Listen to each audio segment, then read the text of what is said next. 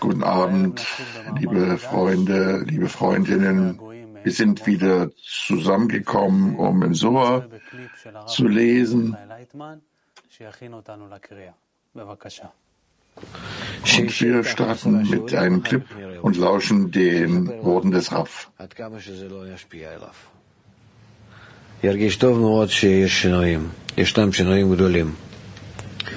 בכל מיני אה, צורות. קודם כל בריכוז כלפי החיים, אה, על מה שם לב ועל מה לא שם לב, אה, ההרגשה פנימית שנעשה יותר מכונס פנימה, היחס לאחרים ש... Es sind ja viele Veränderungen im Fokus des Lebens, in den Verbindungen zu anderen, Beziehungen zu anderen und wie, wie man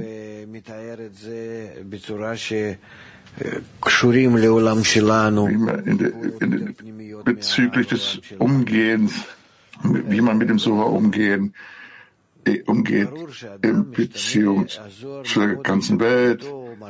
Und es ist klar, dass diese ganzen Veränderungen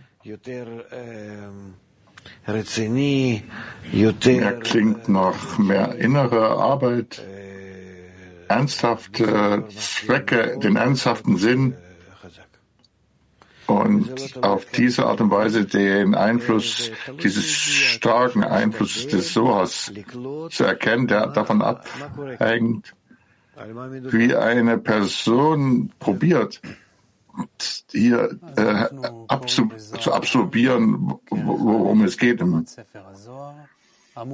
im Soar. So, wir lesen aus dem Soar für alle.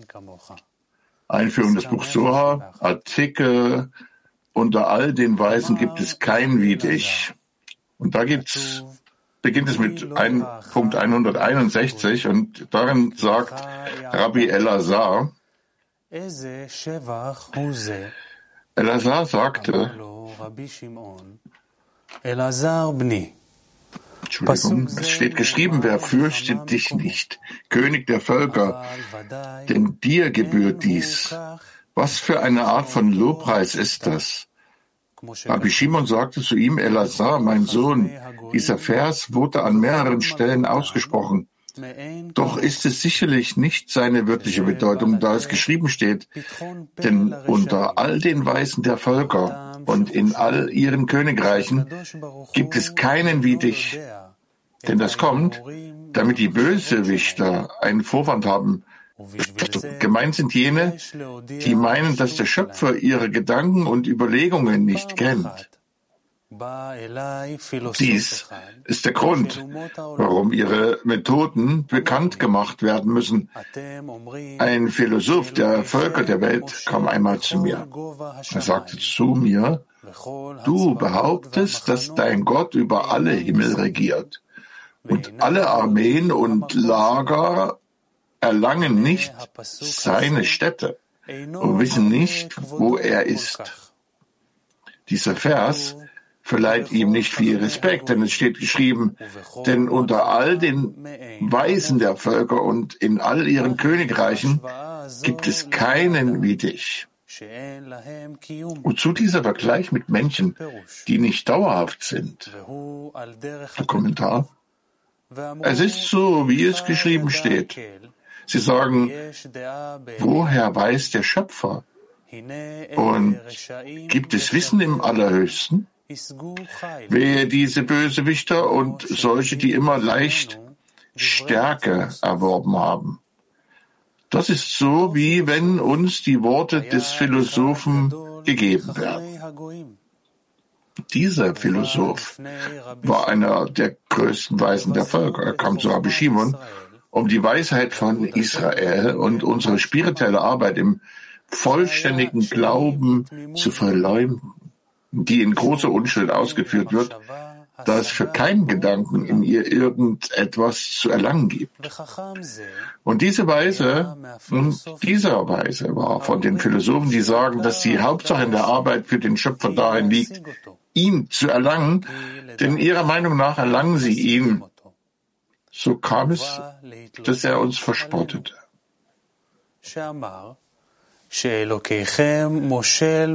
Denn er sagt, dass euer Gott in aller Höhe der Himmel regiert.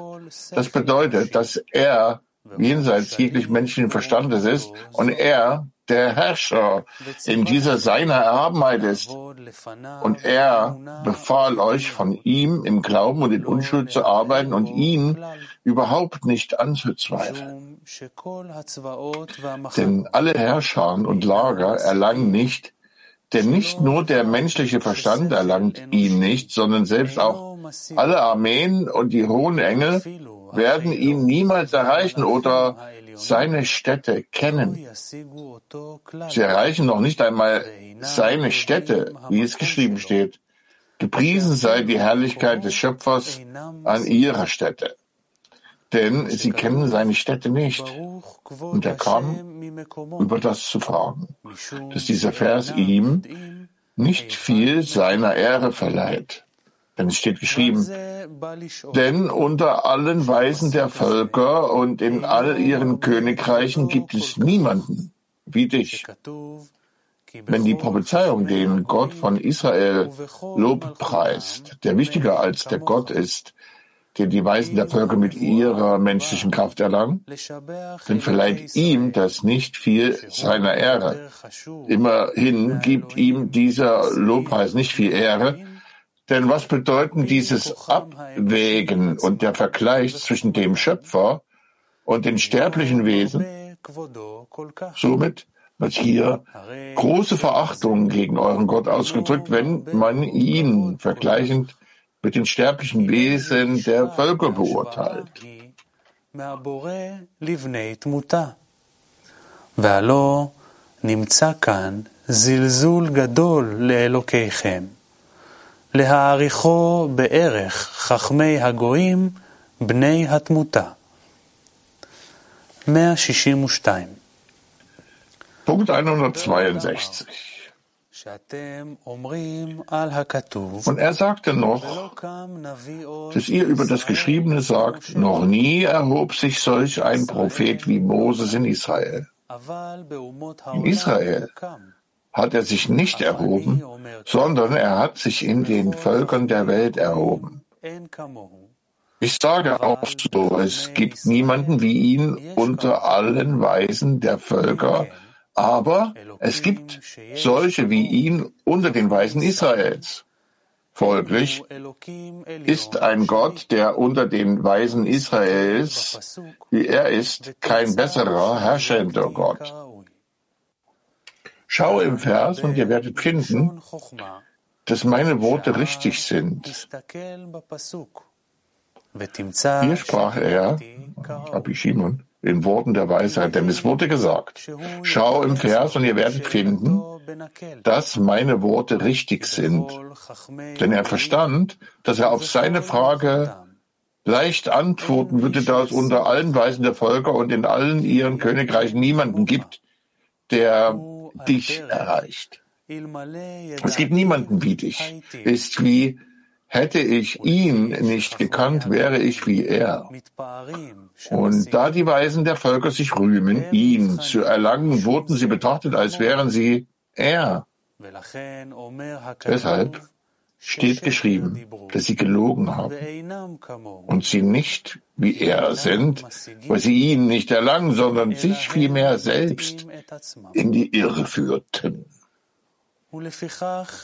Deshalb fragte der Philosoph geschickt, folglich bedeutet es, dass es niemanden wie ihn nur unter den Weisen der Völker gibt, aber es gibt niemanden wie ihn unter den Weisen Israels. Gemeint sind diejenigen, die ihn erfassen. Somit ist der Gott, der von den Kindern Israels, wie er ist, kein besserer und herrschender Gott. Warum sagst du dann, dass der Gedanke überhaupt kein Erfassen in Gott Israels findet? Und dass er, der Herrschende über seine Diener, durch die Macht des Glaubens an seine Erhabenheit sei? Aber es steht geschrieben, dass es solche wie ihn unter den Weisen Israels gibt, was bedeutet, dass es Weise Israels gibt, die ihn erfassen. So widerspricht dir das Geschriebene.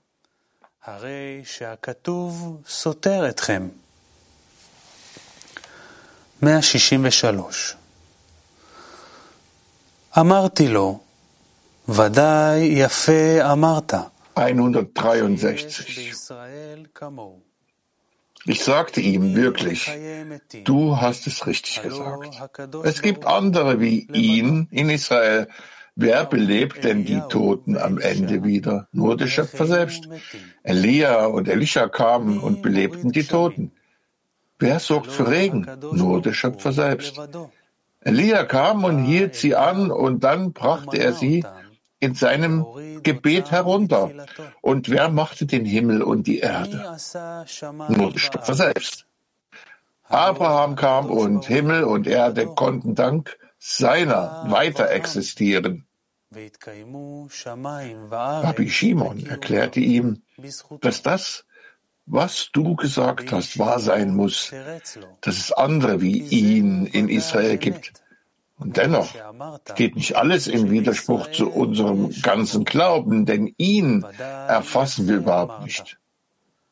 Er regiert in den gesamten Höhen der Himmel und auch die höchsten Engel erfassen ihn nicht und wissen nicht, wo seine Stätte ist. In Bezug darauf gab er uns jedoch Torah und Mitzvot, wobei durch das Studium der Torah und die Angelegenheit der Mitzvot, Lishma für ihren Namen, Israel dem Anhaften an ihn würdig wird. Und seine Heiligkeit kleidet sich in sie, bis die gleichen Handlungen wie der Schöpfer, bis sie die gleichen Handlungen wie der Schöpfer vollziehen.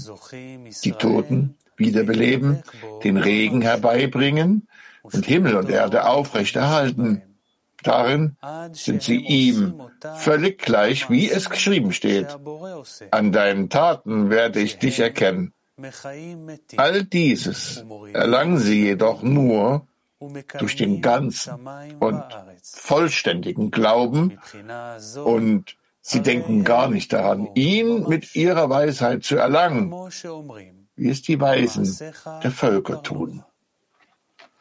אבל כל זה משיגים רק מאמונה שלמה ותמימה, שאינם מעלים הרהור כלל וכלל, כדי להשיג אותו בחוכמתם כדרך חכמי הגויים. 164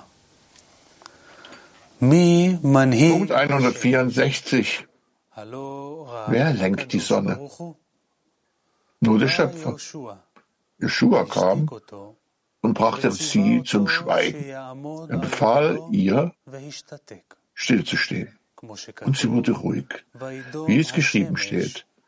Somit stand die Sonne still und der Mond hielt an. Der Schöpfer spricht das Gericht und Moses ebenso. Er urteilt und der Mond hielt an. Der Schöpfer urteilt und Moses ebenso, und so geschah es. Überdies spricht der Schöpfer Urteile aus und die Gerechten Israels widerrufen sie, wie es geschrieben steht. Ein Gerechter beherrscht die Ehrfurcht vor dem Schöpfer. Und dazu befahl der Schöpfer ihnen wirklich, auf seinen Wegen zu gehen, um ihm in allem zu ähneln. Er, dieser Philosoph, ging und konvertierte im Dorf Shahalim. Er wurde Yossi, der Kleine, genannt. Er lernte viel Torah und er ist unter den Weisen und den Gerechten, die an diesem Ort sind. Kommentar. Vielleicht wirst du sagen, dass sie am Ende die Kraft des vollständigen Glaubens verringern, weil sie wirklich würdig sind, ihm gleich zu sein. Sie tun zwar so, weil er es ihnen so befahl und um ihn mit diesen Handlungen zu erfassen. Der Schöpfer befahl ihm wirklich, auf seinen Wegen zu gehen, wie es geschrieben steht, und ging auf seinen Wegen. Sie führen den Befehl des Königs aus, damit sie ihm in allem gleichen. In der Tat war der Philosoph so von der Wahrheit inspiriert, dass er ging und konvertierte und die Bürde von Torah und Mitzvot auf sich nahm. 165 Punkt 165. Jetzt sollten wir uns den Text ansehen. Es steht geschrieben, all die Völker sind wie nichts vor ihm. Welchen Vorteil gibt es hier? Antwort. Wer wird dich nicht fürchten, König der Völker? Aber ist der König der Völker nicht der König von Israel? An allen Orten wünscht der Schöpfer in Israel verherrlicht zu werden. Er ist nur nach Israel benannt, wie es geschrieben steht. Der Gott von Israel, der Gott der Hebräer. Und es ist geschrieben, so sprach der ewige König von Israel. In der Tat, der König von Israel. Die Völker der Welt sagten, wir haben einen anderen Beschützer im Himmel, da euer König nur über euch herrscht. Er herrscht nicht über uns. Jetzt, in dieser Nacht, ist die Königin einberufen, um unter die Rupa, dem Hochzeitsball darin, zu kommen, in der Rabbi Shimon war. Und jetzt wünscht er, die Braut mit Verzierungen zu schmücken. Wir sollten diesen Vers, wer würde dich nicht fürchten, König der Völker, erneut betrachten und ihn mit Bezug auf die Schmückung der Braut interpretieren. Er wiederholt den Anfang des Verses, wie gesagt wurde, Wer würde dich nicht fürchten, König der Völker? Welchen Vorteil gibt es hier? Schließlich steht geschrieben, all die Völker sind wie nichts vor ihm. Was sagt er uns hier also? Was sagt er uns also hier? Die Völker der Welt sagten, wir haben einen anderen Schutz im Himmel. Die Völker sind Bedränger von Israel, indem sie sagen, dass sie einen Schutz und einen guten Führer im Himmel haben, welcher ihnen Weisheit und Herrschaft gibt, und dass der König von Israel nicht über sie herrscht.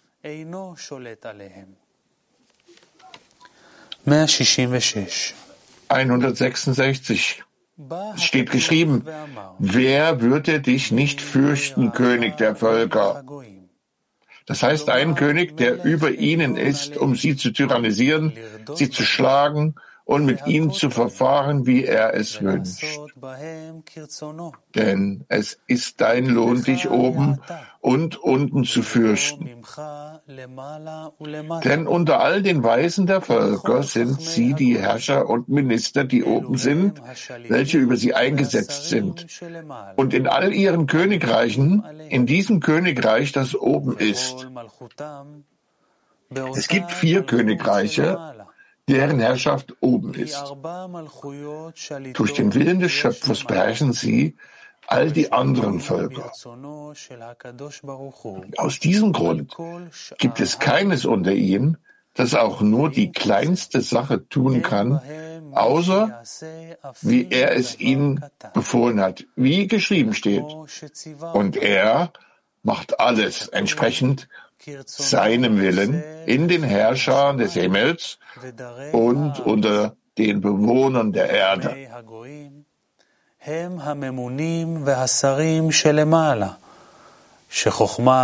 Die Weisen der Welt sind die Amtsträger und oben, von denen die Weisheit der Völker kommt. In all ihren Königreichen. Königreichen, das ist die Herrschaft über sie. Das ist die wirkliche Bedeutung des Textes. Dieser Text erklärt, wie zur Zeit des Exils die Braut herbefohlen wird, um am Ende der Korrektur zur Rupa zu kommen.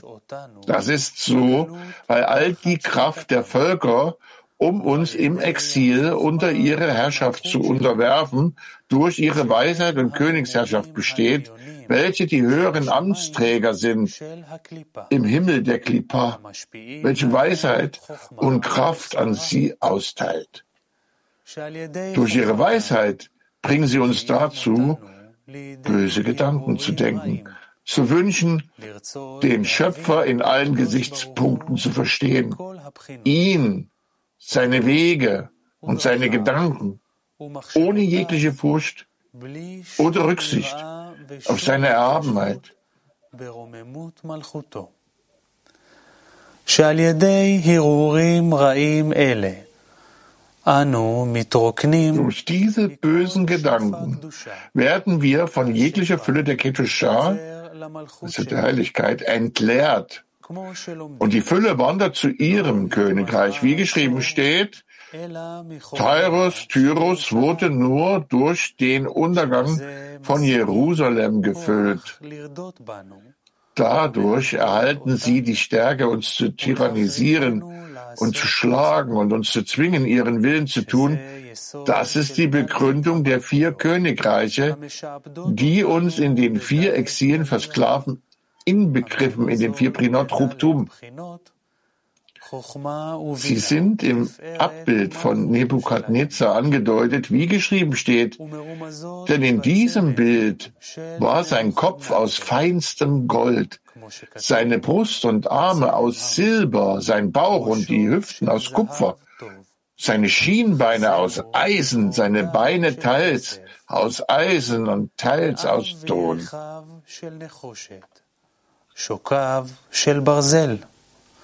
רגליו מהן של ברזל ומהן של חרס. Zur Zeit der Herrschaft dieses Abbilds verspotteten sie uns damit, dass sie einen anderen Beschützer im Himmel haben.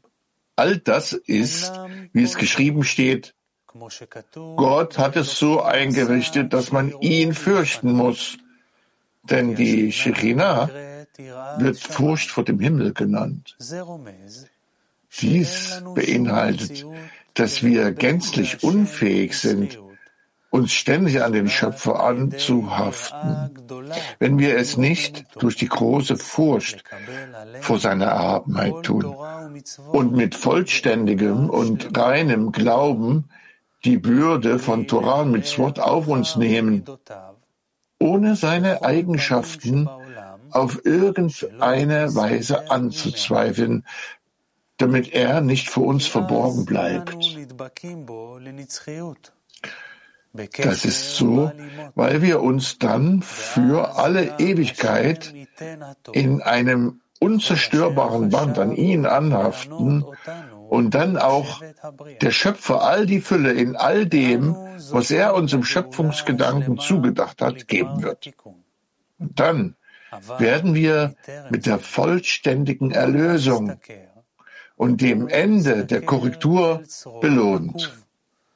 Und davor gibt derjenige, der verdient, den Lohn in eine löchrige Geldbörse.